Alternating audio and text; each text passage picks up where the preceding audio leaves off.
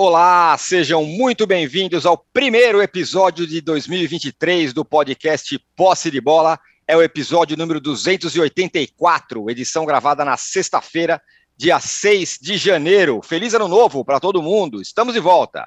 Eu sou Eduardo Tironi, já estou conectado com os meus amigos Arnaldo Ribeiro, Mauro César Pereira e hoje com a participação especial do nosso companheiro aqui do UOL, o Vitor Guedes, colunista aqui do UOL.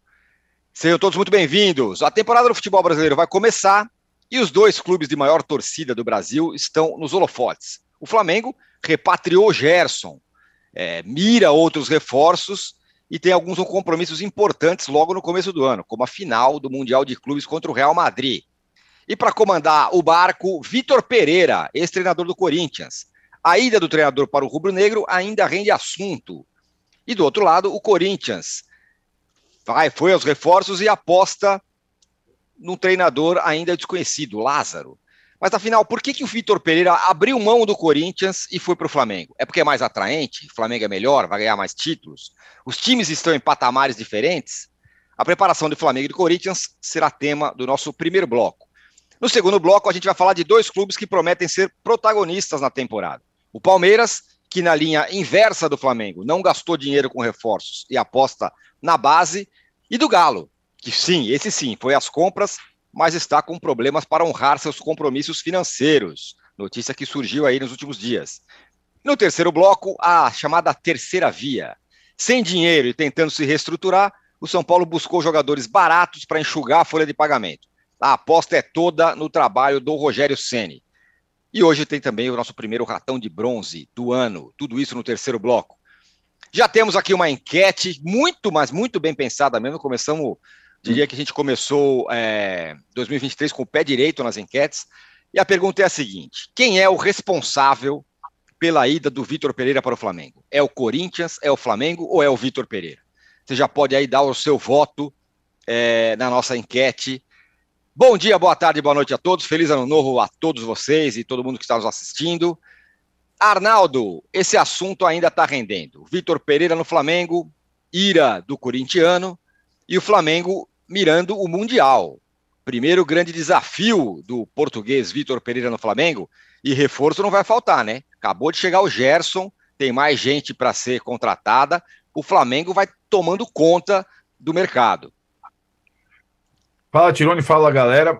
É, na verdade, né, Tino, eu acho que o assunto Vitor Pereira no Flamengo, talvez, e a sua polêmica saída do Corinthians, talvez tenha tido vai, quase que o capítulo final na entrevista de apresentação dele, aquela entrevista em que é, a pergunta feita sobre a saída do Corinthians foi, é, digamos, não muito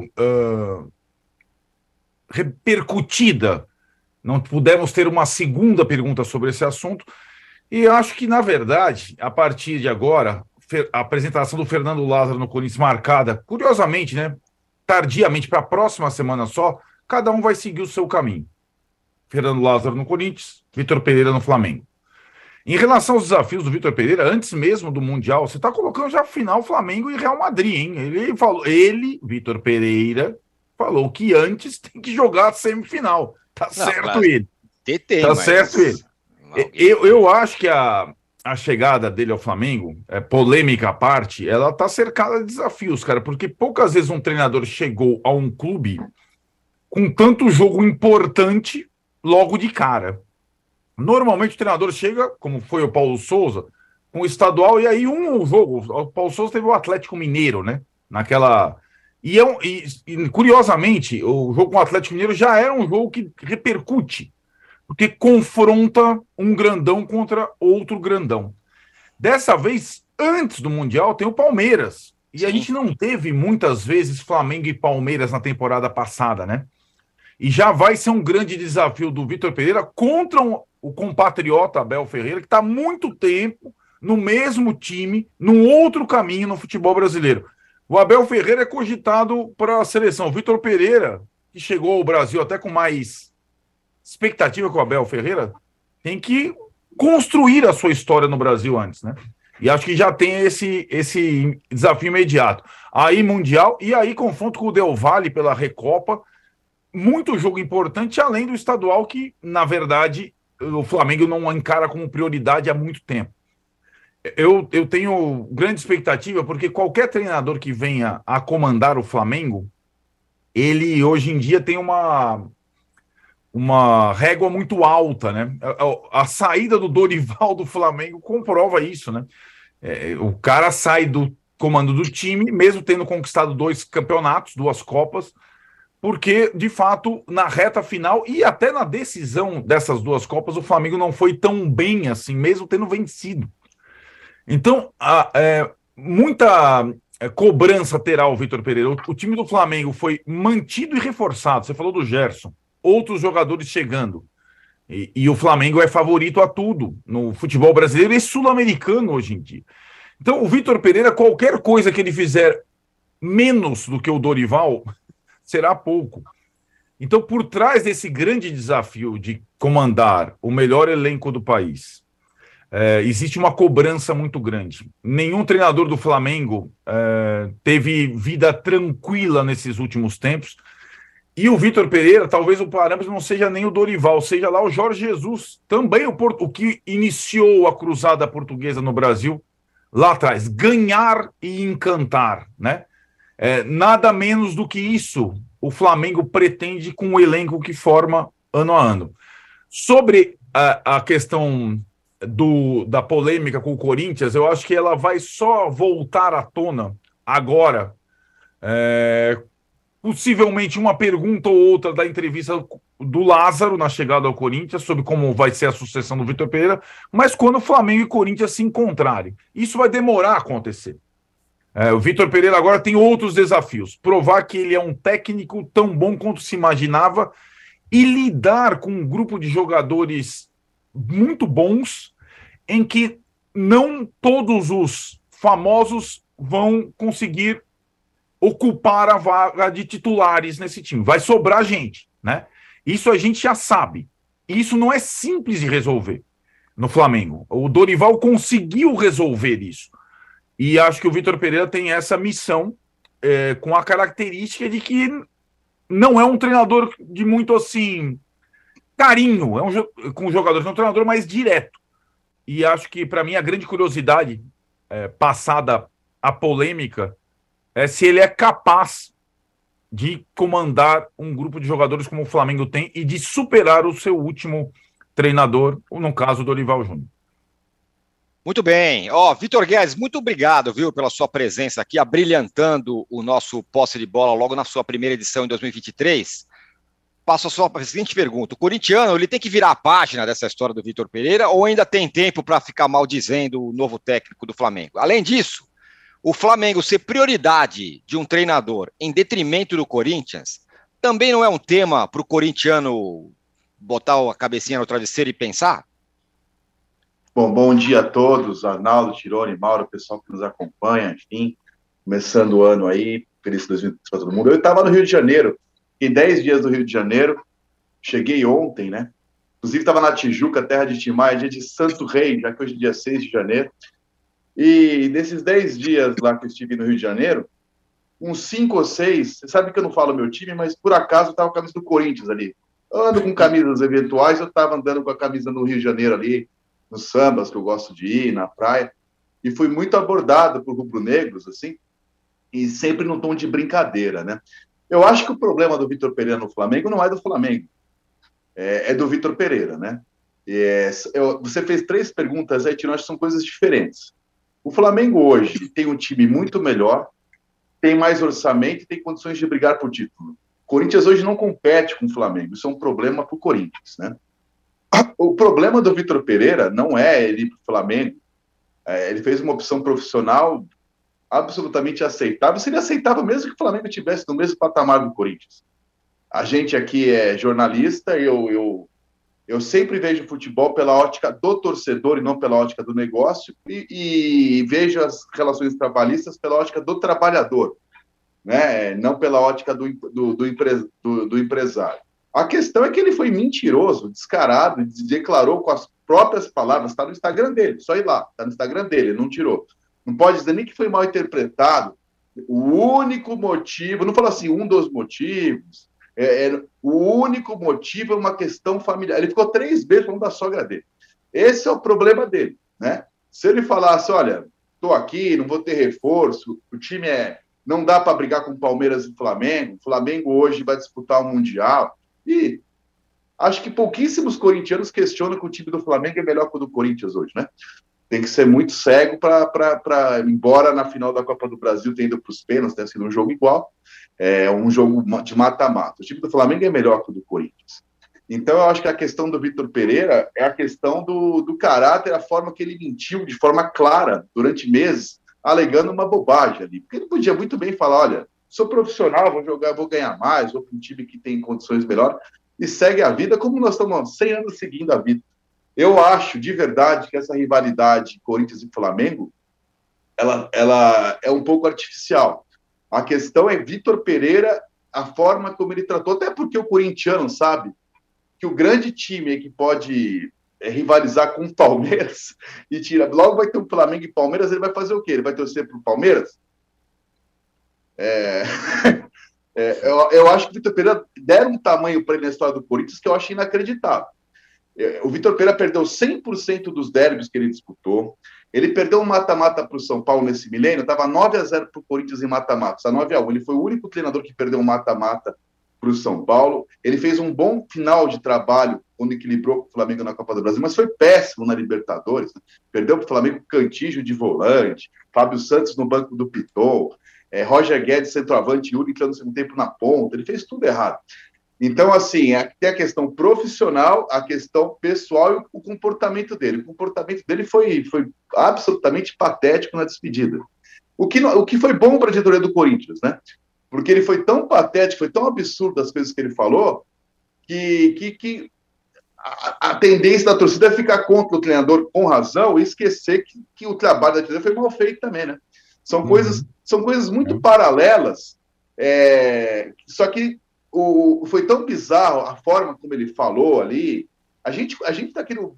Conheço gente que, que já matou a avó, que já matou o pai, que casou 30 vezes, agora que ficou três vezes falando da sogra e, te, textualmente, né, escreveu no seu perfil pessoal que era unicamente o motivo, não falou algum dos motivos. Então pegou muito mal, né? Pegou muito mal, mas eu não acho de verdade que a nossa enquete desenculpa, né? Eu acho a culpa da repercussão é 100% do Vitor Pereira. Agora, a, a, ele transferir para o Flamengo é um combo dos três. O Flamengo hoje tem mais condições de contratar, o Vitor Pereira escolhe onde quer trabalhar, e o Corinthians não tem condições hoje de brigar com o Flamengo e Palmeiras, principalmente. Então, é, eu acho que o Corinthians já tinha que ter virado a página. É, vocês sabem aqui, vocês me conhecem, a gente faz outros programas juntos. É, antes dessa polêmica, eu acho que o Vitor Pereira tem mais moral com a torcida do que trabalho feito. Então, assim, agora ficou uma dorzinha do corintiano, aquela dor ali, porque o Abel Ferreira deu certo no Palmeiras, o português, o corintiano queria um português para chamar de seu e passou vários e vários panos para o Vitor Pereira, que errou muito durante um ano de trabalho, demorou muito para entender o Corinthians, entender a escalação. E quando ele acertou, quando parecia que o trabalho no final, que acabou muito melhor, ele foi para um time que hoje tem condições de brigar por títulos que o Corinthians não tem. Muito bem. É, o Mauro, é, qual é a expectativa hein, que você tem do trabalho do Vitor Pereira? Bom, e agora tem o Gerson chegando e companhia chegando. Ontem eu vi um negócio que eu não tinha pensado, mas eu fiquei pensando depois que esse, em tese, este Flamengo atual, o grupo de jogadores do Flamengo, é o melhor Flamengo dessa era arrasadora do Flamengo. Melhor até, falando nos jogadores, que o Flamengo do Jorge Jesus. O que, que você acha? Ah, isso é muito claro, né? O Flamengo do Jorge Jesus, os reservas que ele tinha, por exemplo, Rodolfo era reserva para a zaga, Pires da Mota era o volante reserva, Lincoln era o centroavante reserva com 18 anos, 19 anos, é, então, hoje, hoje já, aliás, desde então, ainda com o Jesus no, no, aqui no Brasil, é, o, time, o clube vem se reforçando. Né? Já em 2020, quando ele foi embora no meio da pandemia para o Benfica, o elenco já era melhor, já tinha feito contratações que ele pediu, né? e não foram poucas que ele pediu. Então, o elenco, de fato, ele é mais forte e está ficando mais forte. A tendência é continuar sendo assim, pelo menos no curto prazo. Né? Meio do ano, alguém acha que não vai contratar ninguém quando abrir a janela é, na Europa e alguns jogadores eventualmente possam voltar de lá, brasileiros ou não. Então a tendência é continuar se reforçando. É, agora, a expectativa é óbvia, né? Que ele faça um, um, bom trabalho. O trabalho dele no Corinthians foi um trabalho aquém. É, agora ele vai ter todas as condições. Ele deixou bem claro na coletiva por que, que ele mudou de ideia, né? Não ia ficar no Brasil. Aliás, isso para mim estava claro desde a chegada dele, pela duração do contrato, pela demora em aceitar trabalhar aqui no Brasil. Em dezembro ele não tinha essa intenção. Quando o Flamengo ainda procurava o Paulo Souza, o Flamengo não chegou a procurá-lo mas sabia-se que ele não tinha intenção de vir para a América do Sul. Em fevereiro ele acabou mudando de ideia, veio para o Corinthians, aí resolve que não vai ficar, agora ele muda de ideia, fica no Flamengo. Obviamente, a expectativa é que ele consiga fazer um trabalho melhor, um trabalho é, é, no nível do que ele mesmo falou, ou seja, com competições importantes para disputar, um clube que dá condições melhores. E, e, e, isso já começa agora, dia 28 contra o Palmeiras, segue lá na, no Marrocos, no Mundial de Clubes, depois tem sequência é, no, na, na, terça de carnaval, quando o Flamengo joga lá na, no Equador contra o Del Valle na Recopa Sul-Americana. É essa, essa é a expectativa, né? É, isso em função até do que. O, isso está muito claro até em função do que aconteceu com o Dorival. Não? O Dorival não permaneceu porque o desempenho foi aquém, mesmo com as conquistas dos dois títulos no final do ano. O time jogou menos, ele demonstrou uma certa não sei, talvez um pouco refém do grupo, minimizando atuações muito ruins que vieram depois da final da Libertadores. E os caras acharam que não era o, o, homem certo para dar sequência ao trabalho, com os objetivos que o clube tem para o futuro. E acabaram partindo para um outro treinador e contratando o Vitor Pereira. É, agora é aquela coisa, o, é, é, um grande desafio. Se você não quiser um grande desafio, vai treinar o Famalicão, vai treinar o Pena Fiel, vai treinar o Rio Ave. Né? O técnico do Rio Ave agora está no Cuiabá né? o ex-técnico do Rio Ave, vai, vai treinar um time pequeno em Portugal. Agora, se você quer sucesso, você quer desafio, você vai treinar time grande. Né? Acho que isso é muito claro. Agora ele vai ter, de fato, o elenco melhor, porque o Flamengo e o Corinthians hoje têm patamares bem diferentes. Isso tudo em função da gestão do Corinthians, que é muito preservada no meio desse embrólio todo. Os erros do Vitor Pereira fazem com que ele seja alvo de muitas porradas que ele procurou, foi, foi tolo, porque quando ele falou essa história da sogra, ele só preservou o Corinthians. Se ele falasse a verdade que todo mundo pede, a verdade que fala a verdade completa, porque eu não acho que seja mentira falar da sogra, a não ser que a sogra não esteja doente. Se a sogra está doente, é verdade que a sogra está doente, não é mentira. Agora, se ele conta toda a história e fala aquilo que ficou claro agora na coletiva de apresentação no Rio de Janeiro, também ia tomar porrada, porque ia ter que falar o seguinte: olha, eu quero ser campeão, e esse clube hoje não me oferece condições de enfrentar os, os, os elencos mais fortes do Brasil. Também ficariam zangados, zangados com ele. Não tinha muito pão de correr, mas é o que ele deveria ter falado, talvez com palavras mais suaves. E isso tudo é reflexo da gestão do Corinthians. E os dirigentes são preservados, por parte da torcida, parte da imprensa que não toca nesse assunto. O Corinthians fatura muito menos que o Flamengo, isso já é um absurdo. O Corinthians tem uma dívida colossal que é tratada como administrada porque ela não muda de tamanho, mas ela continua gigantesca. E, e, por, e isso faz com que o Corinthians fique atrás do Flamengo e do Palmeiras e até do Atlético com seus benfeitores em alguns momentos, né? É, é, quando ele tem potencial óbvio para estar tá brigando com o Flamengo ali. Era para os dois estarem ali, os maiores faturamentos, os maiores elencos, é, os, os, jogadores mais, mais caros e valorizados disputando. E também ali com o Palmeiras, com o São Paulo, com o Vasco ali, com as SAFs tentando chegar. Esse seria o natural. A diferença entre os dois, ela não é proporcional ao peso e ao potencial dos dois clubes, mas ela reflete uma gestão equivocada que em uma década fez os papéis se inverterem. E os dirigentes que estão lá há tanto tempo se revezando no poder são muito preservados de críticas porque encontraram um Judas para malhar. Ele, ele, merece ser criticado? Isso aí não resta a menor dúvida. Ah, você está defendendo? Estou defendendo porcaria nenhuma. Eu estou tentando botar uma luz numa discussão rasa dos últimas semanas que se limita a falar do técnico e ignora os responsáveis pelo fato do Corinthians estar tão defasado e numa dividida dessas, não é uma dividida, vai, porque não foi ali, vou sair daqui, vou para lá, mas, ah, nesse clube eu não quero ficar, aqui eu não vou conseguir ir tão longe, eles não têm condições de me oferecer mais do que isso, embora o Corinthians tenha contratado, mesmo aparentemente sem as condições ideais né, financeiras, vários jogadores, e ainda assim o Vitor Pereira não, não correspondeu, né, de fato o trabalho dele foi a quem, o que até me, me causa estranheza, tamanha paixão por, por ele depois do trabalho que ele fez. Mas, enfim, é, paixão de muita gente, né? Mas o fato é, ele resolve não continuar. Aí, quando um outro clube o chama, ele, opa, aqui é diferente, aqui é outro papo. Com esse aqui eu vou. Isso, isso deixa muito clara a diferença, porque uma pessoa sem nenhum laço sentimental com o Corinthians ou Flamengo. O cara lá de Portugal, pô. Ele vai dizer que ele é rubro-negro, que ele é corintiano, não é nada. Ele é um profissional que vem trabalhando no Brasil. E por que, que um clube ele, ele vai embora, dando desculpa, não dando desculpa, porque ele nem precisava dar desculpa, né? O contrato acabou. Por ele falar, gente, estou indo embora. Estou indo embora, estou indo embora, tchau, não vou ficar, quero voltar para Portugal. Ah, agora você não, não mudei de ideia, essa proposta aqui me interessou. Pronto. Poderia não falar nada. Na verdade, tudo que ele falou ali só aliviou a diretoria. Só aliviou a diretoria, que fez coletiva para isso, mas não faz coletiva para explicar a negociação do Matheus Vital, que segundo o site Meu Timão, teve oportunidade de ser negociado, não foi, e aí saiu aí quase de graça, de graça para o Cruzeiro. O Luan, que foi um investimento caro e que custa dinheiro ao Corinthians, e que não se sabe o que fazer com o Luan. Entre outras situações, inúmeras situações de decisões tomadas no futebol do Corinthians, contratações, endividamento e tudo mais. Então, para isso não tem coletiva. Mas houve coletiva para falar do técnico que foi embora. Por quê? Porque é o momento de se aproveitar que a torcida está do lado da diretoria e a imprensa em peso, salvo exceções, com discussões na espuma, indo muito pouco na raiz do problema. Isso é muito ruim para o Corinthians, sabe? Muito ruim para o Corinthians péssimo para o Corinthians, porque encontraram o Judas, bate no Judas, e quem tem que tocar o clube e, e, e, coloca o clube nessa situação, no patamar inferior ao Flamengo, que não deveria estar, não deveria estar, é preservado. E o Vitor Pereira, cara, vai chegar a vida dele do Flamengo. Ah, que ele vai em Itaquera. Vamos fazer o quê? Vamos bater no Vitor Pereira? Vamos xingar o cara. O Guerreiro não foi lá? O Guerreiro era xingado pela torcida do Corinthians. Por que ele saiu do Corinthians? Ah, que ele disse que não jogaria em outro clube. Sim, mas o Corinthians não pagava o salário dele, tinha uma dívida. Aí ele foi parar no Flamengo. Poderia ser outro clube, poderia ser o Cruzeiro, poderia ser o Inter, poderia ser o Boca Júnior, poderia ser qualquer, qualquer um. Mas tinha uma dívida. Houve uma operação triangular ali para composição. O Flamengo meio que comprou a dívida do, do Guerreiro e diluiu do salário dele, é, pagando, na época, o maior salário do futebol brasileiro, algo próximo disso. Então, tudo isso passa por discussões muito rasas. E os clubes é que são vítimas disso. E nesse momento, acho que o Corinthians é a maior vítima. Porque ele é que vai sendo prejudicado.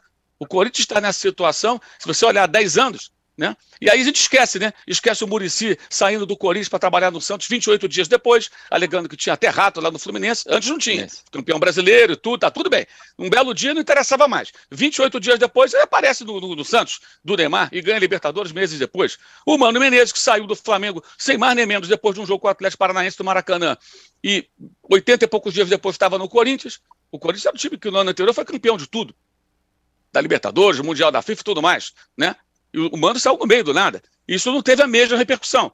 Então, acho que isso é muito ruim para o Corinthians. Sinceramente, não, não vejo o Corinthians ganhando nada com isso. O Vitor Pereira vai seguir a vida dele. Se ele for bem no Flamengo, ótimo para ele. Se ele for mal, independentemente de Corinthians ou não, ele vai apanhar para caramba, porque a cobrança vai ser grande, a expectativa é enorme. A obrigação dele agora é fazer o time jogar bem e ganhar. Isso aí não depende do Corinthians, depende dele e do Flamengo. Agora, essa história, ah, porque ele vai Itaquera, não sei o quê, vai Itaquera, vai ser vaiado, vai ser hostilizado, como é normal que seja, vai fazer o quê? Ah, Vitor Pereira, que legal, vamos dar flores para você. Porra nenhuma. Vamos descer o cacete, do tipo, vaia, é, xingamentos, tudo, e vai ter que aturar. Mas é um cara já bem rodado do futebol para saber como isso funciona, né? O, o, o ex-rival dele, ou rival, não sei se ainda é rival até hoje, o Jorge Jesus passou por isso, treinou o Benfica, depois foi para o esporte, né? E passou a ser detestado pela torcida do Benfica. Quando voltou, inclusive, detestavam ele lá, muita gente não gostava dele. Então, o Pereira sabe como é que é isso. Ele vai pagar por ter sido é, tolo, acho a palavra que tolo, ao ter falado uma coisa que não deveria ter falado. Mas no meio disso tudo, acho que o que falta é mais discussão sobre o momento do Corinthians. Né? Por que, que um cara de fora escolhe o Flamengo, muda tudo, né? Aí não tem sogra, não tem nada. Para o Flamengo não tem nada. E para o Corinthians, ah, não, não vou ficar e tal. E isso está muito claro. É a diferença de patamar dos clubes, que é desproporcional à, à, à, à possibilidade que os dois têm, que são muito próximos. O Flamengo tem a torcida mais numerosa, nacional. O Corinthians tem a torcida menor que a do Flamengo, mas muito grande também, e mais centrada em São Paulo até. Mas é o principal mercado do Brasil, é onde está mais o dinheiro. Então, se você pensar aí, fazer uma projeção, os dois deveriam estar muito próximos, e não estão já há alguns anos. Se você pegar as, as análises financeiras de 2013, 14, 15, 16, o Corinthians sempre à frente. O que, que mudou? Gente, é o mesmo pessoal que comanda o clube esse tempo todo. Ele tem, eles têm uma dança das cadeiras.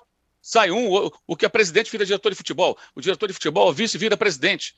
São as mesmas pessoas. São muito pouco questionados. Muito pouco questionados. Eu acho que isso é muito ruim para o Corinthians, mas enfim. Muito bem. Ô, tá, oi, diga lá. Eu só queria comentar, complementar o um negócio que o Mauro falou. É, bom, primeiro que eu concordo com ele em relação à separação. Acho que ele foi patético na, na comunicação e, no, e, com isso passou pano para os erros do Corinthians. Então nós estamos de acordo com a análise. Só que o Vitor Pereira vai ter que melhorar muito a sua comunicação no Flamengo, porque fazem muita comparação de Corinthians com o Flamengo, mas são dois times extremamente populares, mas de comportamento completamente diferentes das torcidas. Na média, o corintiano no estádio, se ganhar de 1 a 0, desde que eu me conheço por gente, não há problema. O Flamengo acabou de demitir um treinador que foi campeão, porque depois de ser campeão, sem chance de ser brasileiro, poupou e perdeu alguns jogos fáceis. Perdeu para o Havaí, perdeu para o não sei quantos jogos, entre aspas, amistosos. Se o Vitor Pereira, eu disse aqui no All Sport, na minha coluna e no Pan Esportes, que eu mandaria o Vitor Pereira embora ao vivo, quando ele falou que tinha mais dinheiro no banco, que não precisava de dinheiro no banco, que queria ir para o Liverpool. Então, se ele se ele na, no Flamengo se comunicar com a torcida do Flamengo, como ele fez com o Corinthians, dizer que está aqui porque o Liverpool não chama, se na primeira crítica que tiver da imprensa é, no Rio de Janeiro ele dizer que que não tá, que você sabe quanto eu tenho no banco, se, se ele poupar contra o Vasco, disputando um título, ele poupou contra o Palmeiras, que é o maior rival do Corinthians, sendo vice-líder o Palmeiras líder né? Então, assim, ele, ele fez. E, e, o Flamengo, mesmo disputando a Libertadores e ganhando, por poupar time do brasileiro, recebeu críticas, eu acho que justas, o Dorival. Então, assim, ele teve um ano de Brasil de, de, de intensivão para entender como funciona a viagem, comportamentos, torcidas, mas se ele repetir o desempenho, eu estou falando só de comunicação, porque o, o, trabalho dele no campo foi muito ruim. Eu sei que eu sou minoria nessa, que muita gente vê qualidades que eu acho invisíveis olha no vieram evolução que eu não vi, enfim, mas só a comunicação dele no Corinthians, se ele repetir no Flamengo, eu acho que ele vai ter muito problema com a torcida do Flamengo e com os jogadores do Flamengo que são grandes do clube, que ganharam do clube. Não são jogadores que são grandes porque fizeram Daniel Alves no Barcelona, eles são grandes que ganharam no clube, né? Então, eu acho que o Vitor Pereira vai ter que mudar bastante a comunicação dele, além da questão técnica, eu acho que o trabalho dele decepcionou no Corinthians, mas pode ser que não decepcione no Flamengo, que ele tem um histórico de bons trabalhos anteriores. Mas se ele se comunicar no Corinthians, no Flamengo, como ele fez no Corinthians, eu acho que ele vai ter muito problema com a torcida e com os jogadores do Flamengo, independentemente com a polêmica com o clube anterior. É verdade, esse é um bom ponto, né? São, são, ponto, são comportamentos bem diferentes de, do torcedor do Corinthians e, e, e do Flamengo, e, e, acho que a saída do Dorival exemplifica isso. O rubro-negro não é, não se satisfaz em ganhar, né? Ele quer ganhar, quer, quer, quer jogar bem, quer ganhar de todo mundo, enfim, é o comportamento da torcida. Ó, nossa enquete. Diga lá, Mauro. Não, só reforçar o que disse o Vitor, é, não é só a torcida, não. A diretoria, o patrão, o patrão é, exatamente, dele. É o patrão dele, número um, é a torcida. Eu pensei para si, a torcida é o patrão, né? O Isso. patrão número um, ele pensa assim. E o patrão dois, que é quem momentaneamente comanda o clube, que é o é dirigente, verdade, tem razão. pensa a mesma coisa, porque mandou o Dorival embora. Não é mandou verdade. embora, não. Não renovou o contrato, né? Falou, não vamos renovar com você e tal. Quer dizer, não, não, não foi uma Exatamente. demissão no meio do contrato. Mas é uma forma de demissão, né? Você fala, ó, é. não vou renovar, você quer renovar, mas eu não vou. Então, você está demitindo o cara de certa forma, né? Você está dispensando os serviços, vai, se quisermos Sim. usar uma outra palavra. O Dorival, o Dorival, queria ficar e o Flamengo não quis que ele ficasse. Exato. Justamente por isso, né? Essa diferença existe e ela é muito clara, sem dúvida alguma. Agora, ele já está, de fato, aqui é um tempo suficiente para entender como, é como é. funciona. É. E essa foi a razão pela qual ele foi procurado. Por que não outro técnico lá fora? Uhum. Por que ele? É, essa, essa, é, é, isso aí pesou barbaridade. Né? Pesou barbaridade. Agora ele vai é. ter muito mais condição, né? Muito mais condição. Sim. Tá chegando. Chega, chega um Vans com os jogadores daqui a pouco lá para ele, quer dizer. Não. Tem jogador que nem jogou no passado. O pessoal até esquece do Pulga, é, cara da seleção do Chile. O cara mal jogou. Varela jogou na Copa do Mundo, mas no Flamengo ele mal jogou. Se Bobeado jogou na Copa do Mundo, mas uh, quase tantos minutos quanto pelo Flamengo, cara. É bizarro isso. É, ele tem muito material humano. É, é verdade. Eu tô vendo, Tô vendo eles falarem aqui, Tirone, tô concordando assim. Eu acho que a, a vida do Vitor Pereira não vai ser simples, vai ser muito mais complexa no ano que acabou, do que acabou. Foi bem recebido, foi tratado com carinho. Agora, além dessa questão da saída polêmica do, do discurso, da questão da sogra, a exigência no Flamengo, os, os dois têm razão total, vai ser muito maior. Não tem nem. Vai ser muito maior. E essa coisa de comunicação que o Vitão falou é muito importante. Quase todo treinador de futebol hoje, é, além do desempenho em campo, tem que saber se comunicar muito bem na forma atual, senão morre pela boca. Uhum. O, o Vitor Pereira ele já nasce com uma espinha, né? Nasce no Flamengo com uma espinha atravessada. E de fato, enquanto o Vitor é, não o Pereira, o Vitor Guedes falava, eu fui até a conta oficial do Vitor Pereira no Instagram, que tem 460 mil seguidores, e o último post é o da despedida do Corinthians com todas essas palavras. O cara não. Só tem post do Corinthians. Ele já foi apresentado ao Flamengo, ele já vestiu a camisa do Flamengo, então. é, se eu puder dar um conselho à equipe que cuida da comunicação do senhor Vitor Pereira Oficial, que ele dê uma repaginada nisso aqui, porque daqui a pouco a torcida do Flamengo entra nisso aqui e vai para cima dele. Só isso, tá aqui, ó. Não, é. não... Pouco inteligente, digamos assim, pois no é. mínimo. Né? Ó, nossa enquete está assim por enquanto. Quem é o responsável pela ida do Vitor Pereira para o Flamengo? É o Corinthians, 25%. Que na, na, na nossa, nossa, conversa aqui a gente botou muito na conta do Corinthians, sim, que foi incapaz de, de, de segurar o técnico. É o Flamengo, 31%. E é o Vitor Pereira, 44%. Continue votando aí. A gente vai para um rápido intervalo, mas eu quero que vocês assinem o, o canal UOL, que pede likes, inscrições no canal do UOL Esporte. Peço likes para vocês também. O Juca não está aqui ainda, vai voltar em breve, mas já nos deu likes aí e inscreva-se no canal UOL Esporte. A gente volta já já para falar de outros times que prometem na temporada, Palmeiras e Galo. não saia daí. O podcast UOL Investiga, A Vida Secreta de Jair, mostrou o envolvimento direto do presidente da República, Jair Bolsonaro, num esquema ilegal de rachadinha. Agora, na segunda temporada, o esquema é outro. Eu sou Juliana Dalpiva e vou contar para você sobre as relações que o Bolsonaro e os filhos construíram com esses policiais que entraram para o crime. Não se pode estigmatizar a milícia, em especial os policiais que estão envolvidos nesse novo tipo aí de policiamento, vamos dizer assim. E vou trazer um quadro geral de quem o clã premiou com medalhas e emoções ao longo de 20 anos. Spoiler: essa lista tem PMs acusados de corrupção, lavagem de dinheiro e homicídio. Você pode ouvir o podcast UOL Investiga Polícia Bandida e o Clã Bolsonaro no UOL, no YouTube e em todas as plataformas de podcast.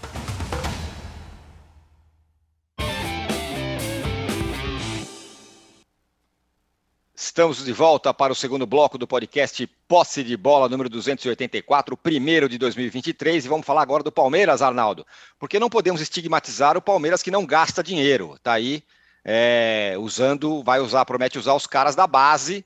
O Abel já falou que não quer reforço, a Leila não vai contratar reforço, é o anti-Flamengo, é o contrário do Flamengo. O Flamengo vai lá e contrata quem ele quiser, gasta grana, torra e tal, tem uma, um, um, uma, uma receita bilionária que ninguém tem no Brasil e vai vai, vai gastando. O Palmeiras não. Não vamos gastar, não vamos gastar. Bateu o Hendrick. Você acha que essa estratégia é, nesse campeonato, nessa temporada tão dura, é arriscada? De você simplesmente não contratar, apostar no que tem? Na verdade, né, Tironi, é, eu acho que a aposta do Palmeiras é no comando do Abel Ferreira, mais do que no Hendrick, né? É, e acho que é, o Abel tem conseguido deixar o time competitivo mesmo sem grandes contratações. é curioso, não é só em relação ao Flamengo, não, que é o grande parâmetro do palmeirense. É em relação a outros rivais, até o Corinthians. Lembrando, sabe o que é uma coisa curiosa? Uma, um jogador que o Palmeiras tentou contratar no início de 2022 joga no Corinthians hoje, Yuri Alberto. Não sei se vocês lembram. O Palmeiras tentou contratar do Inter, não conseguiu. Yuri Alberto foi vendido para fora e hoje ele joga no Corinthians. É, me parece e acho que seria muito bom. A gente está falando em questões de comunicação no primeiro bloco. Ideal seria se todo grande clube do país, antes do começo da temporada, sentasse o presidente e o treinador e explicassem o que eles planejam para a temporada. Porque, de fato, mesmo com o histórico de sucesso, é difícil entender algumas coisas no Palmeiras também. Né? É, por exemplo, ele agora está sendo notificado de novo pela, pelo Penharol pela questão do pagamento do Piquerez.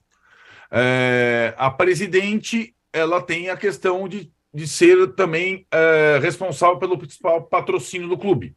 Qual é o grau de investimento? A dívida que o Palmeiras tem com a presidente, com o patrocinador, digamos assim, não com a presidente. Então, são coisas que acabam determinando a política de investimento do Palmeiras para essa próxima temporada, por exemplo. Além das preferências do Abel. Eu sei que o Abel gosta de elenco curto, de jogadores mais jovens, de uh, aperfeiçoar e amadurecer os jogadores do que propriamente de medalhões. Mas a gente tem que lembrar, e aí eu entendo o torcedor do Palmeiras que fica preocupado e que fica cobrando, que faltou jogador para o Palmeiras em 2022. Ah, o Palmeiras foi campeão brasileiro com sobras? Foi. O Palmeiras poderia ter ido além nas Copas se tivesse mais jogadores? Dois ou três jogadores? Poderia. E é isso que o torcedor do Palmeiras pensa. Apostar na base, é, vamos combinar que é um, é um tiro no escuro, mesmo que você tenha um Hendrick no, no seu pacote. Porque um menino de 16 anos, que acabou de ser vendido para o Real Madrid, que tem mais um ano e meio de contrato e tudo mais, ele pode uh, decidir jogos, mas pode oscilar e vai oscilar também. Eu comparei com você a questão do Vinícius Júnior, quando ainda jogava no Flamengo, tinha sido vendido para o Real Madrid e oscilou. Oscilou aqui no Brasil, fez boas partidas, fez más partidas, saiu, foi para reserva. Isso vai acontecer com o Hendrick. Então não adianta chegar para 2023, é o meu maior reforço para 2023 é o Hendrick. O reforço já estava lá. E a base do Palmeiras muito forte, campeã de tudo em 2022, ela não é aproveitada imediatamente pelo Abel no time principal pelo histórico do Abel no clube. O momento em que o Abel mais aproveita os jogadores de base é na chegada, naquela Libertadores contra o Santos, e acho que pelas reações posteriores ele se arrepende um pouco daquilo, porque os meninos saíram um pouco do prumo. Ele tem que trazer de volta, e alguns se perderam pelo caminho as questões com o Patrick de Paula, com o Renan, com o Gabriel Menino mesmo que está voltando agora. O Danilo oscilou, o garoto oscila. Não tem como. Então, numa temporada com tantos adversários, é, o Palmeiras tem a vantagem de largar na frente de todos os outros, porque manteve o treinador e a base do time, mas temos que lembrar que ele perdeu o principal jogador do final da temporada, o Scarpa, e vai sentir provavelmente essa defasagem de reforços de contratação ao longo da temporada, quando começar o Campeonato Brasileiro, tiver o mata-mata da Libertadores e da Copa do Brasil, que é quando a temporada do futebol brasileiro se, se coloca à prova da resistência dos clubes com grandes elencos. Então, acho insuficiente, me surpreende mesmo que o Palmeiras tenha praticamente ignorado o mercado é, nesse início de temporada, vendo que o Flamengo está fazendo, vendo o que o Atlético está fazendo, vendo o que o Corinthians está fazendo, vendo o que o Fluminense está fazendo, vendo o que o Inter está fazendo, né? Vendo o que o Atlético Paranaense está fazendo. Então, me surpreende de fato. Acho pouco. Apostar tudo no Abel, na competência do Abel, acho pouco.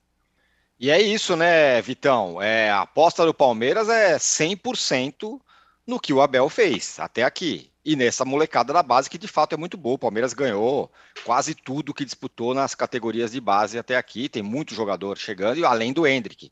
Mas essa é a aposta, né, do Palmeiras. É, é exatamente o contrário do que faz seus principais rivais. A gente vai falar do Galo também já já e o Flamengo, né? Os, os, os times que a gente imagina que vai que vão dominar a, a cena aí nesse ano. Eu concordo com parcimônia com o Arnaldo, boa parte, não em tudo porque eu acho que o Palmeiras dispensa muito melhor do que contrata. Porque, assim, o Flamengo contratou o Gerson, por exemplo, que para mim é uma certeza. Foi um destaque gigantesco do 19, é um baita jogador. Se não foi tão bem lá fora, não foi tão mal também, mas não foi tão bem, problema. O que o flamenguista tem a ver se o Gabigol não fez gol no Benfica, se o Gerson não virou, não foi para a Copa do Olímpica? No Flamengo joga bem e resolve. O Palmeiras gastou dinheiro. Flaco Lopes custou dinheiro, a Tuesta custou dinheiro, Merentiel custou dinheiro. É que o Flamengo contrata jogador para decidir o time. O, o, Palmeiras tem contratado jogador ainda com poder de revenda, né? Então são visões diferentes para depois, né? Então, eu acho dificilmente o Flamengo vai ter lucro com o Gerson, vai ter lucro com, com, com, com Pedro, valores que custaram. O Palmeiras pensa em jogador para usar e ainda ganhar ganhar um dinheiro. E dispensa bem, né? Dispensou Felipe Melo, dispensou Isa, dispensou Patrick de Paula, agora dispensou Jorge. Palmeiras dispensa bem. Agora, o Palmeiras tem uma grande vantagem em relação ao Flamengo, em relação aos rivais locais, Corinthians, Palmeiras, São Paulo. A gente falou de comunicação aqui, que é a nossa área, e eu acho hoje que comunicação é muito importante no futebol. E, e eu tenho 45 anos, todos eles vivido aqui em São Paulo, sou paulistano. E o Palmeiras é o time da, dos italianos que vivem se matando, quebram pau por tudo, ganhando, perdendo. O Abel conseguiu um milagre. É, eu nunca vi um cara se comunicar. Se ele falar que o Vitor Guedes é São Paulino, os caras acreditam. O Arnaldo é assim, o que ele falar, se ele falar que minha camisa é amarela, os caras é amarela. Então, assim, o, o, se o Palmeiras perder para o Flamengo dia 28, por exemplo, a culpa vai ser do, do Bandeirinha, do juiz, da CBF que mandou o jogo em outro lugar. Então, o Palmeiras, é, ele conseguiu uma anonimidade é, com a do Palmeiras, um nicho dele. Ele pode falar uma bobagem absurda, aí a gente vem aqui, damos pau aqui no UOL, damos pau na televisão, na imprensa, os outros torcedores falam que é um absurdo. Só que a coletividade, sociedade, comprou o discurso do cara de um jeito que o Palmeiras conseguiu se blindar de crise, perdeu para a CRB, fez o Campeonato Brasileiro passado muito ruim, e você vê que o Palmeiras consegue, consegue se manter alheio à crise, né? O que Corinthians e Flamengo, fala, ah, o Flamengo, o Corinthians hoje não está nessa briga, mas o Corinthians, que é o rival tradicional, e o Flamengo não consegue, né? Perdeu dois, três jogos, um campeonato é pau, troca todo mundo, quem vai ser o diretor, quem vai ser o treinador. É, o, o Palmeiras conseguiu, conseguiu com méritos, né? foi bicampeão da Libertadores, ele conseguiu uma estabilidade que outro time não tem. Agora, é um discurso coitadinho que eu acho um pouco mentiroso, porque custaram dinheiro esses jogadores, que não deram certo. Então, isso passa meio a largo da análise, assim, né? Porque parece que não foi ele que indicou esses jogadores. Por outro lado, eu concordo com isso, porque assim, o Palmeiras ganhou tudo na base nos últimos anos, tem uma base boa, e, e é meu jeito de ver futebol. Eu acho que falta um pouco de identidade dos clubes hoje com, com as torcidas. Os jogadores da base realmente trazem isso, trazem aquele sentimento de arquibancada programado. Então, assim, ou contrata um cara, tipo, vai chegar e jogar. Para ter o Jorge, é melhor ter o Vanderlan.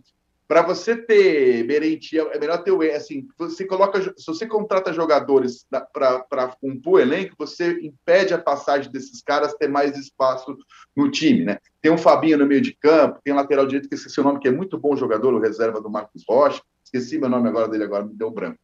Então, eu concordo com essa política, eu só não acho que na dividida com o Flamengo seja tão coitadinho assim. A torcida do Palmeiras critica realmente a falta, mas critica a Leila, como se o Abel não fosse o Abel que quisesse também poucos jogadores e tivesse indicado. Então ele conseguiu uma blindagem, o que é bom para ele, né? Não estou criticando ele por isso. Né? Mas Gustavo é, Garcia, viu? Lembrei o nome dele. Gustavo Garcia, lateral. Gustavo Garcia. Assim como eu não entendo a paixão do corintiano pelo Vitor Pereira, a paixão inexplicável, porque não fez nada para ter essa paixão, e por isso a dor da perda, eu não consigo entender como o Abel conseguiu essa blindagem. Eu entendo a, os títulos que ele merece, mas até algumas coisas absurdas que aconteceram passa ao largo dele, né? Mas eu entender, o dono não muda nada. O fato é que o Vitor Pereira é amado pelos, era amado pelos corintianos e o Abel tem carta branca porque ele disser. Não vou, eu não vou comparar coisas diferentes, mas é um mundo paralelo, quase que a gente vive na política. Assim, né? As pessoas acreditam uns absurdos totais. Assim. Então, é, é uma paixão cega que ajuda na administração dos problemas que em um ano é impossível que não aconteça. O Palmeiras vai perder jogo, vai perder campeonato, mas o Abel tem uma blindagem que nenhum outro time é, consegue ter, o que é uma vantagem para mim nessa briga aí. É, no caminho inverso, Mauro, do Palmeiras, está lá o Galo. E você, eu sei que por baixo dessa seu casaco você está com uma camisa escrito Eu avisei, ou Eu já sabia. Porque você vem falando sobre essa questão do Galo há muito tempo. Apareceu, surgiu a notícia ontem, mais uma, de que o Galo está enroscado para cumprir os seus compromissos, mas está tentando, mesmo assim, colar, ficar colado é, no Galo, no, no Palmeiras e, e no Flamengo. Caso do Atlético, assim, é algo muito previsível, né? O Atlético ele turbinou as suas, as suas, seus investimentos com, com apoio aí de benfeitores, né? E uma dependência aí de vender o, o, o patrimônio, né? o shopping para poder viabilizar algumas ações, é, o que muitos especialistas falam, né, não é a melhor maneira de você é, é, é, desenvolver um projeto esportivo, você se desfazendo daquilo que você possui, vende isso, vende aquilo para pagar, porque você não sabe qual vai ser o resultado, se vai ter resultado, se vai ter receita, a dívida é muito grande, é, não, não existe mágica nisso aí, não tem como, né? É, agora, o que me tem me chamado a atenção é a maneira como os colegas também na imprensa têm tratado uma muleta, eu vou até escrever sobre isso no blog, que é o fluxo de caixa. Tivemos o Botafogo no final do ano, aí antes da virada de 2022 para 2023, o Botafogo acertou as dívidas, tinha dívida no Botafogo, estava devendo ali algumas coisas para os jogadores, funcionários, sei lá mais o quê. É, o Atlético Mineiro também e o Palmeiras com a história do Piquerez. Problema de fluxo de caixa. Peraí, um clube minimamente organizado não vai ter problema de fluxo de caixa, vai ter um planejamento bem feito. E se faltar fluxo de caixa, tem duas maneiras de você se livrar disso, de você corrigir o problema. Antecipação de receitas, você consegue que alguém que vai te pagar antecipe a grana, você negocia para isso, né, de alguma maneira, ou você vai até um banco, pega um empréstimo, paga o salário das pessoas, paga os seus impostos em dia e você depois paga o banco o dinheiro que você pagou emprestado quando tiver o fluxo de volta, quando a grana entrar, com juros é, é, que você negociou com aquele banco. Se você é um, é um clube bem estruturado, que tem é, é, boa reputação no meio, você vai conseguir juros mais baixos. Se você está totalmente quebrado tudo, os caras vão te cobrar juros mais altos. Funciona assim, a grosso modo. Então é curioso isso, né? Agora, é, virou desculpa. Isso é publicado sem um questionamento. Eu noto que os colegas publicam, mas não perguntam, cá. Tudo bem, faltou fluxo de caixa. Por que faltou fluxo de caixa? Por quê? Por que, Valdemar? Por que, que faltou fluxo de caixa?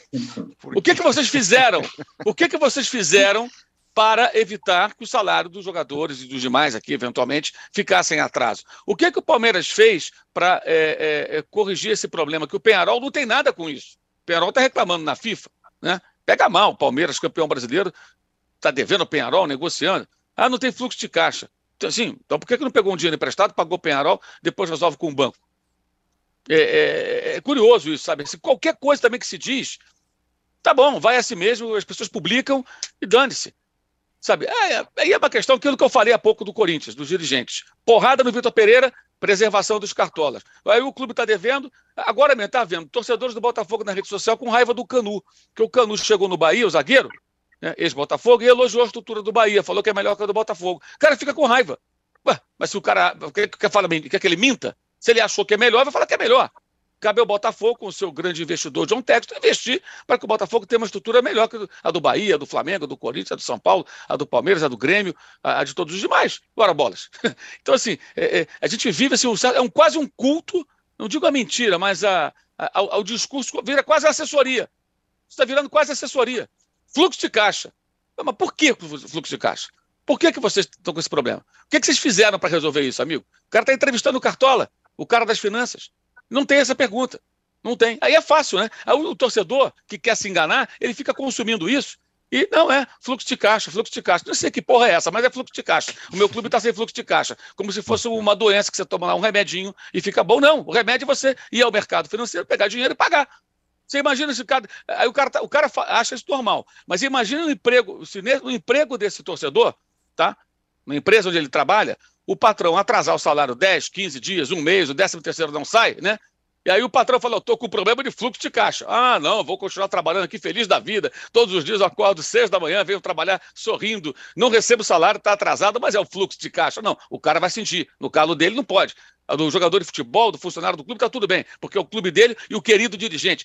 É, cara, é impressionante como se preserva a cartola desse futebol brasileiro. É impressionante, da mídia e na torcida. Muito bem, muito bem falado. Ó, Fechamos aqui o nosso segundo bloco em que falamos do Palmeiras e do Galo. E no terceiro bloco, vamos falar do São Paulo, tipo underdog, não contrata ninguém, tá postando só no Cene, em jogadores é, é o único que é o único que tem, é, né, que tem a pecha de devedor já bem, sim, bem, bem muito bem pancado na caminha, né? Exatamente. Teve live do presidente Júlio Casares ontem. Isso. E a nossa enquete está assim, ó. Quem é o responsável pela ida do Vitor Pereira para o Flamengo? É o Corinthians, 26%. É o Flamengo, 30%. Ou é o Vitor Pereira, 43%. Não saia daí, nos deem likes e assinem o canal do All Sport. Então, com pouco like aqui. Não é porque o Juca não está aqui que a gente não vai ter like. Vamos chegar em 3 será... mil likes. Será que ele trouxe da alfândega o like lá? Será que ele recuperou Aprendi. o medidor de likes? É boa pergunta. É, rapaz. Boa não pergunta. saia daí, vamos falar do São Paulo já já. Underdog, gostei. Underdog. Underdog. O cartão vermelho está reforçado.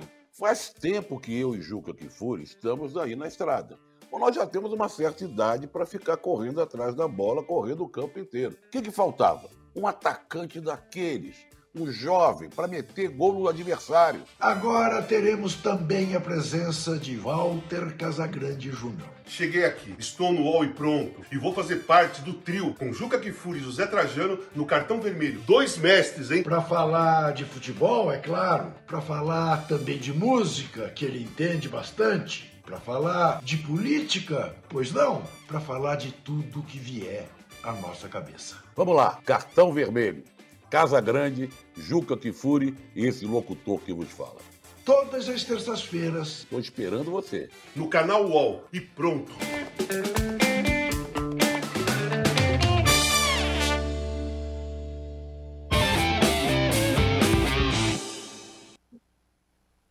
Cá estamos de volta para o terceiro bloco do podcast Posse de Bola, o primeiro do ano, o número 284. É, Arnaldo, em outra prateleira, que não é o Flamengo, que não é o Galo, que não é o Palmeiras, está lá o São Paulo.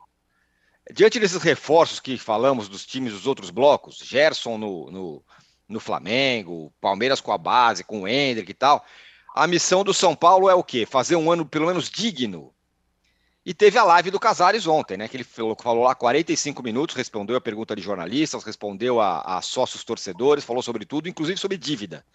Mas o ano do São Paulo está nas costas do Sene e o negócio é fazer um ano digno, pelo menos? Bom, Tirone, a live do presidente contou até com uma pergunta minha, você viu ali? Contou, contou com uma pergunta, você foi duro, inclusive. Não, não foi duro, eu só fiz a pergunta foi, sobre é, o clube mais ter o menor colégio eleitoral do país se alguma medida está sendo tomada em função disso. É a terceira maior torcida do país e o menor colégio eleitoral do país. Uma coisa não cola com a outra, né? É, então, eu acho que explica um pouco, falando em mesmo grupo, o Mauro falou, clubes brasileiros com os mesmos dirigentes, São Paulo, então. É, eu acho que a missão do 23 do São Paulo é fazer o que deveria ter sido feito no início de 22. São Paulo perdeu um ano, sabe? Perdeu um ano só que assim, é como se não acontecesse nada nesses 12 meses. Quem é torcedor de São Paulo sabe que esses 12 meses causaram doenças, sequelas mentais, físicas, clínicas, é, né? Então, como se não tivesse acontecido nada, porque não aconteceu nada em termos práticos, nenhuma conquista. Não, a não classificação para Libertadores, a pouca diminuição da dívida. Pou... Cara, não aconteceu nada, foi um fracasso. Porque mesmo com aquelas uh, partidas nas finais de Paulista Sul-Americano, o desempenho do São Paulo nessas duas finais foi ridículo. E na reta final do brasileiro, quando um reles oitavo lugar dava vaga na Libertadores para jogar com os outros, esses todos que você falou, nem isso aconteceu. Então São Paulo começa 2023 zerado.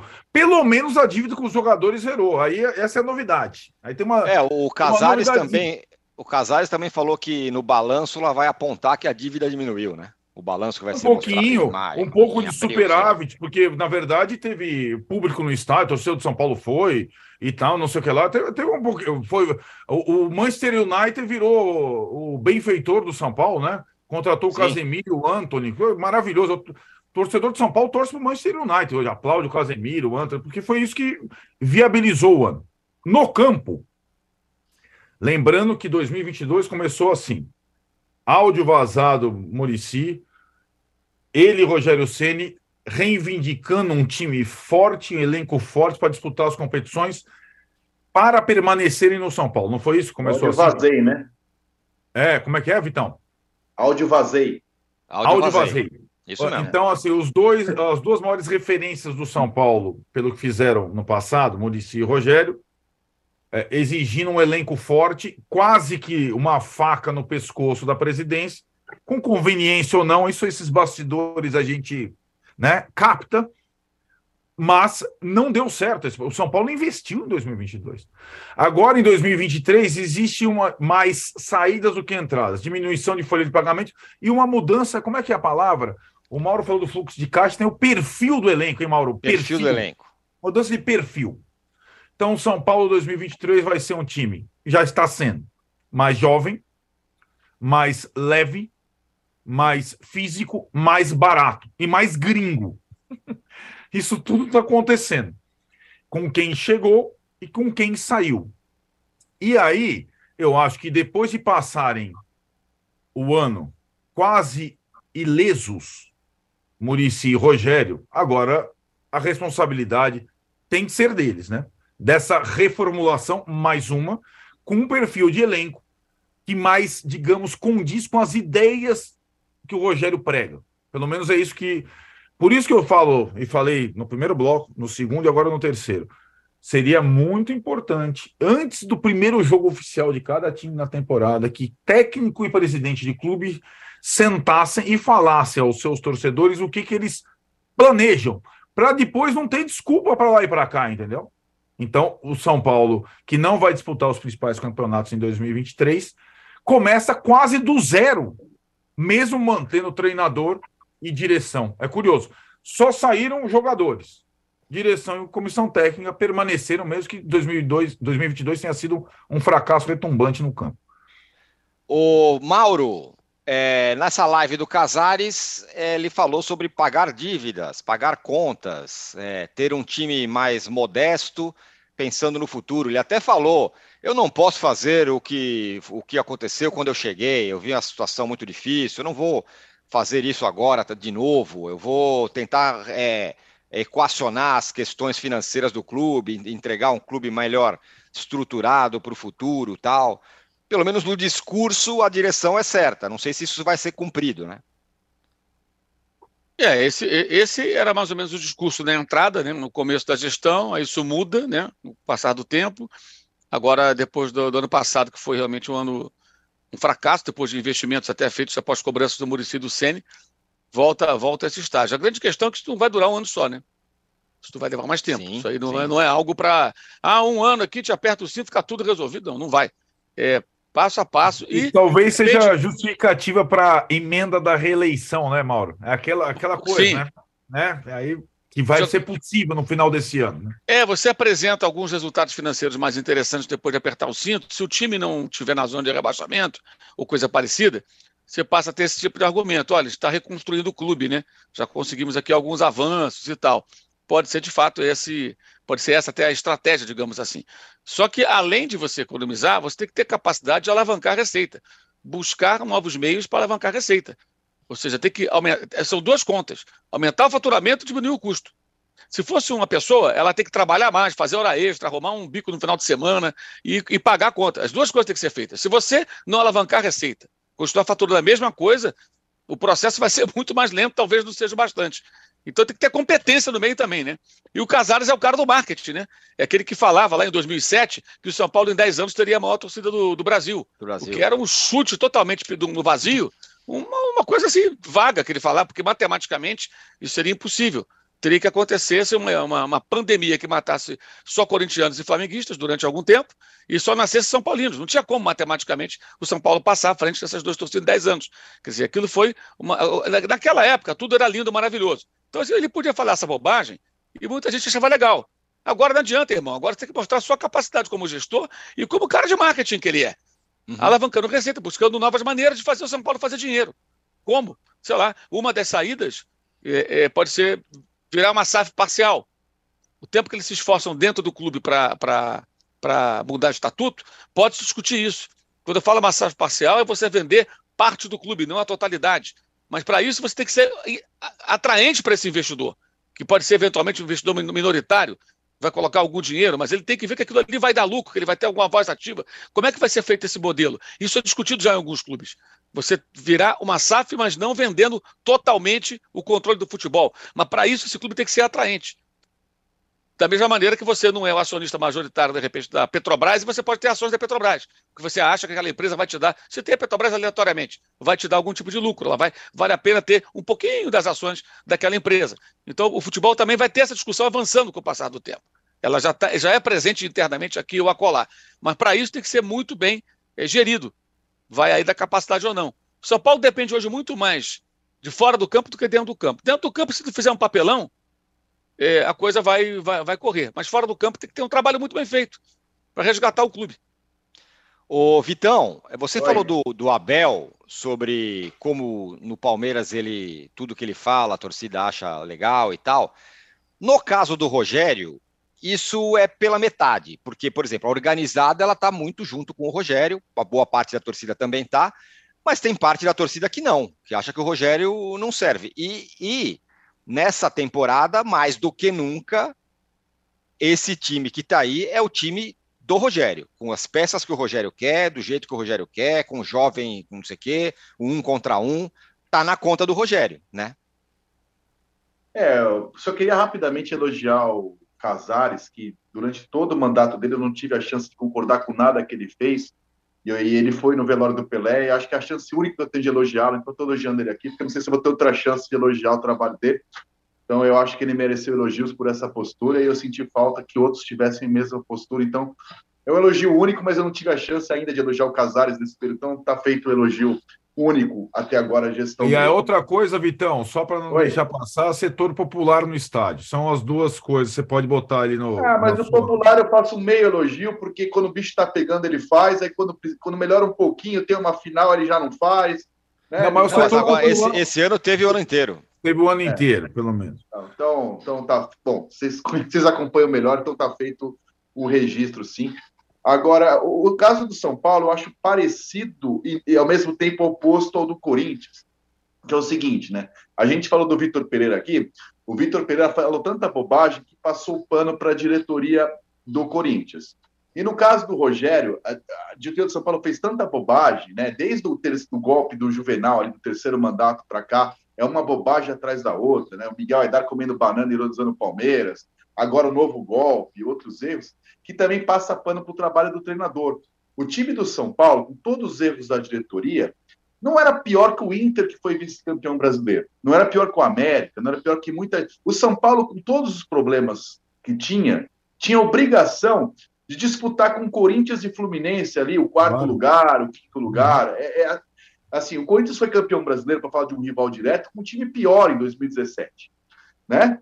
Então, o São Paulo, pela torcida que tem, e a torcida do São Paulo eh, recebeu elogios meus e de muita gente aqui nesses últimos dois, três anos que não recebeu a vida inteira, pelo, pelo comportamento que mereceu elogios, né? Lotou o estádio com frequência, na boa, na ruim, e o São Paulo não entregou, e o trabalho do Rogério foi muito ruim, na minha opinião. Foi muito ruim o trabalho do Rogério Ceni.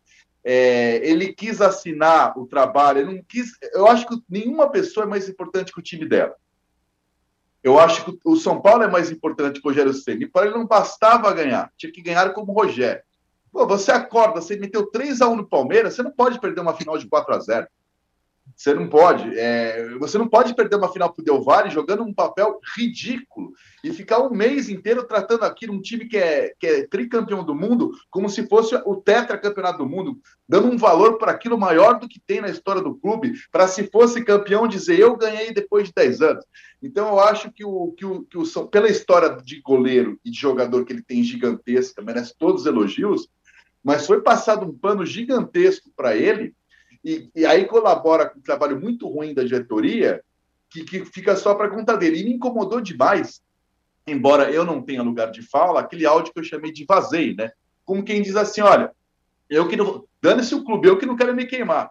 Como se fosse mais importante o desempenho dele e não, e não do time. Então, acho que são coisas. A gente. O Mauro falou do Corinthians Palmeiras que, que critica, do Corinthians, que critica o Vitor Pereira e não a diretoria. Eu acho que é possível dar pau em todo mundo e elogiar todo mundo, né? As coisas caminham de forma paralela. Eu acho que o São Paulo não tem condições de brigar com, com Flamengo e Palmeiras, talvez com o Atlético, eu tenho dúvida, mas no mínimo, no mínimo, tem condições de ali estar tá no mesmo. O Corinthians disputou uma final de Copa do Brasil, perdendo dos pênaltis para o Flamengo. O Inter foi vice-campeão brasileiro. O Fluminense chegou na semifinal da Copa do Brasil e fez uma temporada melhor que, o São Paulo com elencos piores com menos tempo de trabalho dos treinadores, né? Então eu acho que dá para o Rogério, com esse elenco do São Paulo, é, porque quem trouxe Andrés Colorado, quem pediu Marcos Guilherme de novo, não foi, não foi, foi ele, né? Foi o Rogério Senna. Sim. Então eu acho que ele precisa ser cobrado um pouquinho mais, embora eu entenda pela idolatria que ele tem no clube, que, que, que tem essa divisão, porque se não, não fosse o Rogério Ceni que tivesse feito esse trabalho, ele tinha saído dos 4 a 0 no Allianz Parque. E foi ridículo uhum. aquela escalação, foi ridículo aquilo lá. É, então, por ser o Rogério Ceni, dá para entender, né, o torcedor, porque realmente ele tem uma história bonita no clube, é, o trabalho, na minha opinião, foi bem fraco dele como treinador, o que não, não apassa o pano no trabalho péssimo da diretoria, que o, aquela cena do São Paulo, do, do Casares cantando o hino no clube, no, no, dia do golpe, lá, da campanha do golpe, lá, foi, uma, foi acho que na véspera ou antivéspera do, da final da Sul-Americana, resume um ano do São Paulo para mim que, que na minha adolescência, início de, de, de, vida adulta, já jornalista, parecia que o São Paulo ia virar um Bayern de Munique, um PSG, uma coisa assim que os outros times aqui iam brigar para ganhar um título a cada cinco, seis anos, o São Paulo ia dominar. Hoje, o São Paulo, dos 12 considerados grandes, é um dos piores em matéria de administração, que mostra que o futebol brasileiro, é, 10 anos equivale a 100 anos no mundo normal. Tudo pode mudar. Muito bem. Eu tinha falado que a gente ia fazer o nosso ratão de bronze, mas sem o Juca. O Juca é o, o pai do, rato, do ratão de bronze, Perde um pouco verdade, sentido. né? Aliás, Perde um pouco sentido. Inclusive, a- a- o, o símbolo, ele está devendo o símbolo dos likes e do ratão, o próprio ratão É de bronze. O Winner Calil fala que todos os ratões do ano devem ir para o Vitor- Traíra Pereira, mas, na verdade, o Juca é o homem do ratão de bronze. Então ele vai voltar. Assim que o Juca voltar, retomaremos o ratão de bronze. Assine o canal UOL, nos deem likes e por hoje ficamos por aqui. Muito obrigado, Vitão.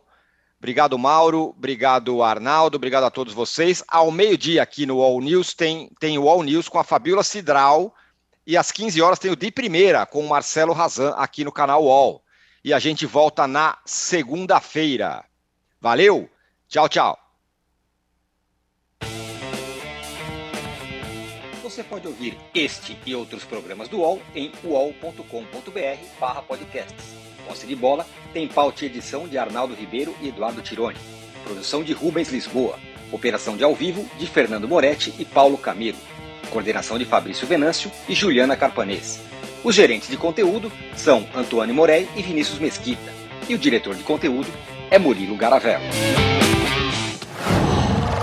Qual?